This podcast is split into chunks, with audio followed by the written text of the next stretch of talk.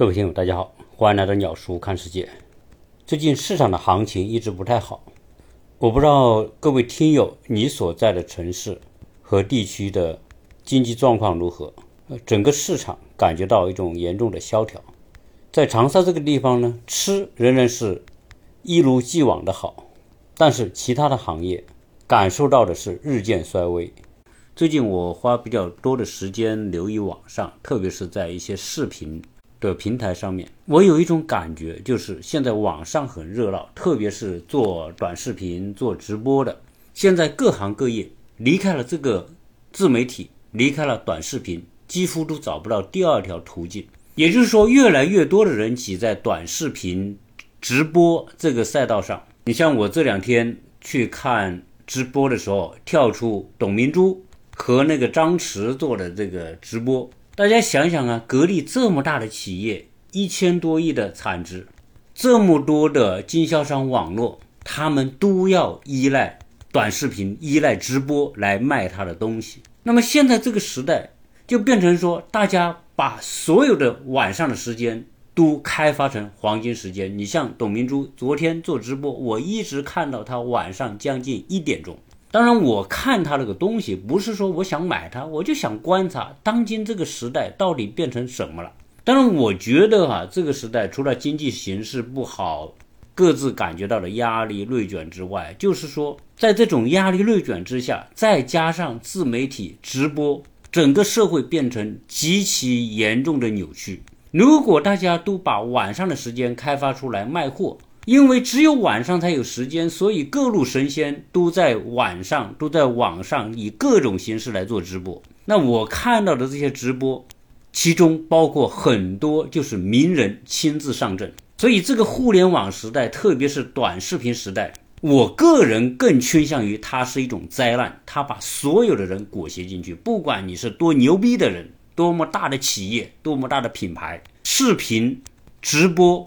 已经裹挟了整个中国的商业。原来呢是电商变成了一家独大，很多的实体门店被电商挤压的没有生存空间。现在我看看这个电商的处境也好不到哪去，因为这个短视频直播带货似乎成为千军万马要过的一个独木桥。当一个东西变成一个主流，甚至像自媒体、像直播带货。越来越成为销售的最常规途径的时候，它是否就成为我们今天商业领域里面的空气、阳光和水是不可或缺的？但是我觉得这个还是很可怕的。那么，在短视频直播带货带来的这种内卷，大家想想，现在真正有流量的就那么几个平台，这几大平台大家都要挤到这里面去。那么就变成什么一种概念？就是所有的人要挤在那个小小的窗口，在有限的时间里面增加尽可能多的曝光量和抛头露面的机会。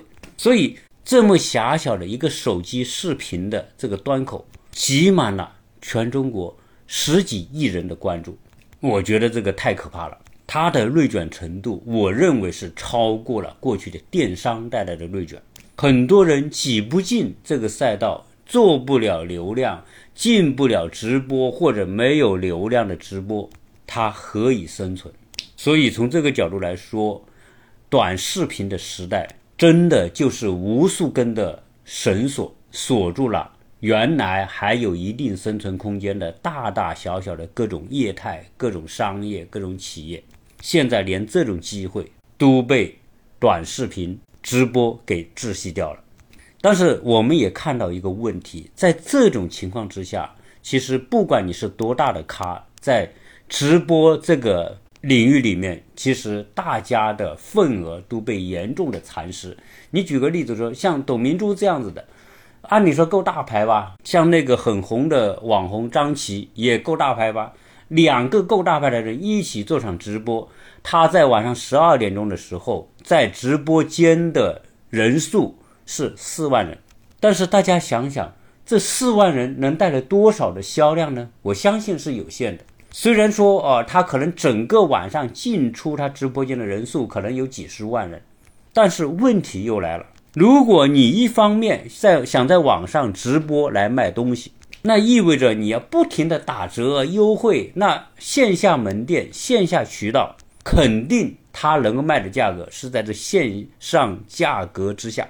那你这个厂家能够给到其他渠道的商家什么样的空间呢？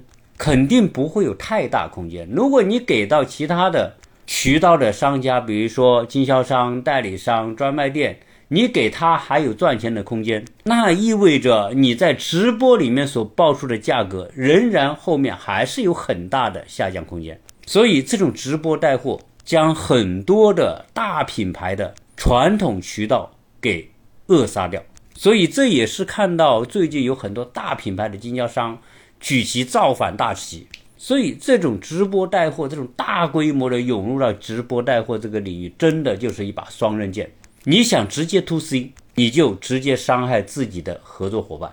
但是现在这个时代，谁能等待？大家只能是说今天能卖多少就是多少，至于明天会怎么样，到时候出现问题再说。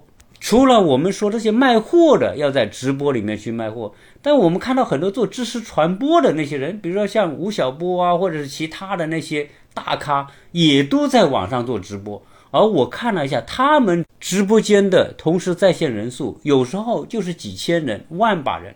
按照道理来说，他们都是有足够影响力的人，那他的这种观众也只有那么少少的一两万人。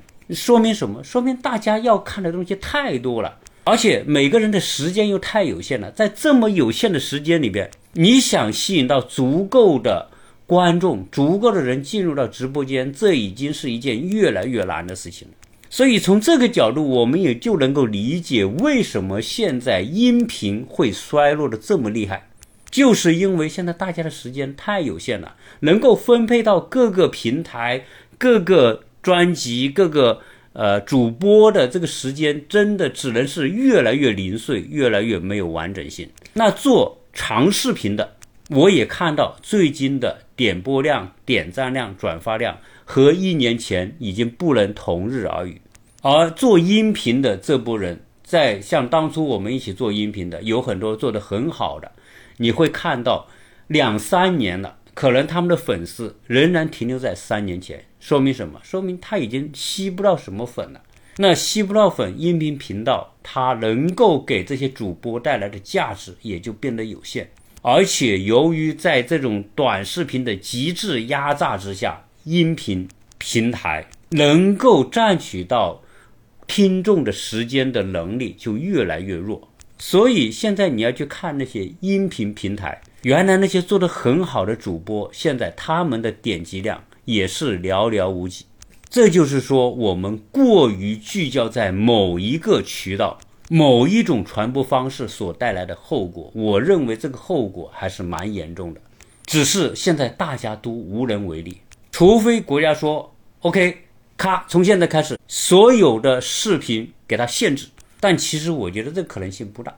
只要视频平台，只要短视频直播带货变成越来越主流、必须参与的这样一个赛道之后，其实其他的行业就衰落的越来越快。其实到最后，所有挤在短视频直播带货这个赛道的人，最后也会得不偿失，因为上帝所设定的一个卡点，就是每个人的时间是越来越有限，而在这样一个短视频越来越。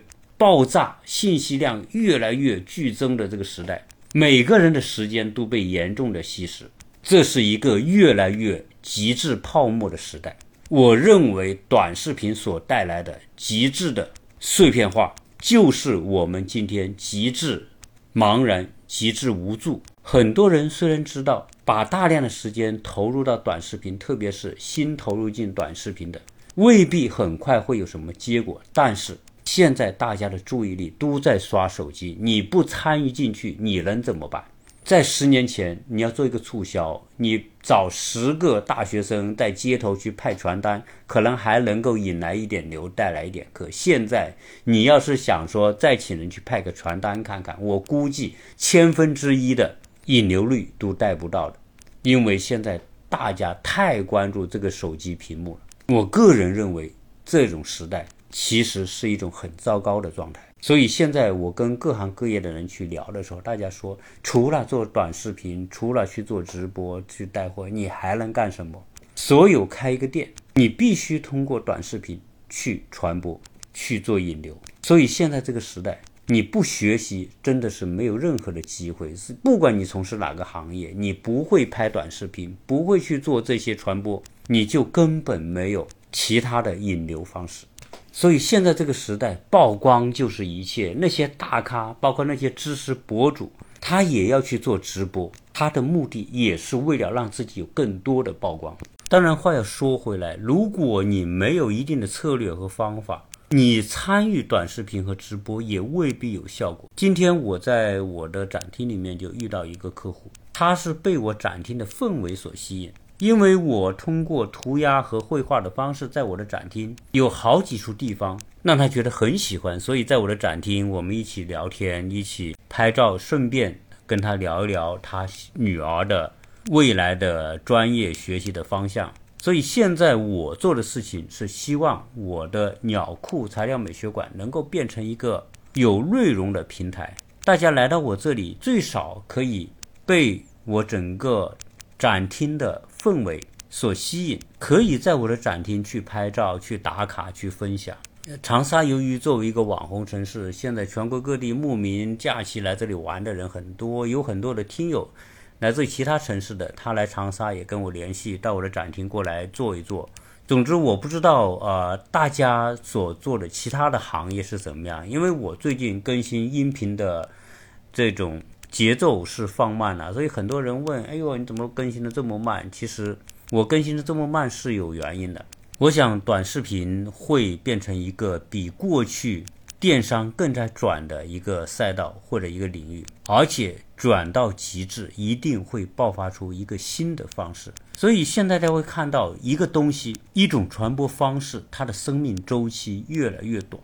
我不知道下一个热点领域会是什么。我也不知道现在的短视频和直播能够持续多久，但总之来说，对于这种不确定的未来，所有在市场竞争的我们这些小伙伴们，可能都能够感受到一种莫名的无奈和压力。很多行业面临着一种大洗牌。